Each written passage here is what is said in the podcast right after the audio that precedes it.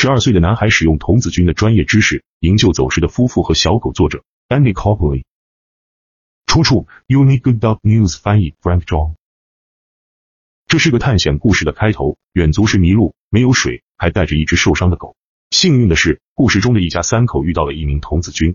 对于 J.D. Amy 和他们的狗 Smoky 来说，不知不觉间，在檀香山珍珠城上方的 w a m n 小径上，两英里的徒步旅行，最后变成了足足七英里的考验。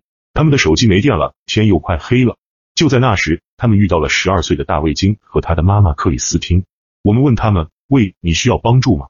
他们说：“是的。”他们向我们展示了这只狗的爪子上的伤口。大卫告诉当地记者：“这只小狗一走路就很痛苦。”这天早上，大卫刚走过了足足十二英里，还参加了一场足球比赛。尽管如此，遇到别人需要帮助的时候，大卫还是做了所有童子军都会做的事情。他伸出了援手。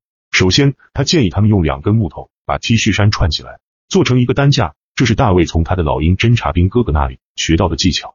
制作担架是他的主意。克里斯汀说：“我们认为这行不通，狗也不可能爬上担架。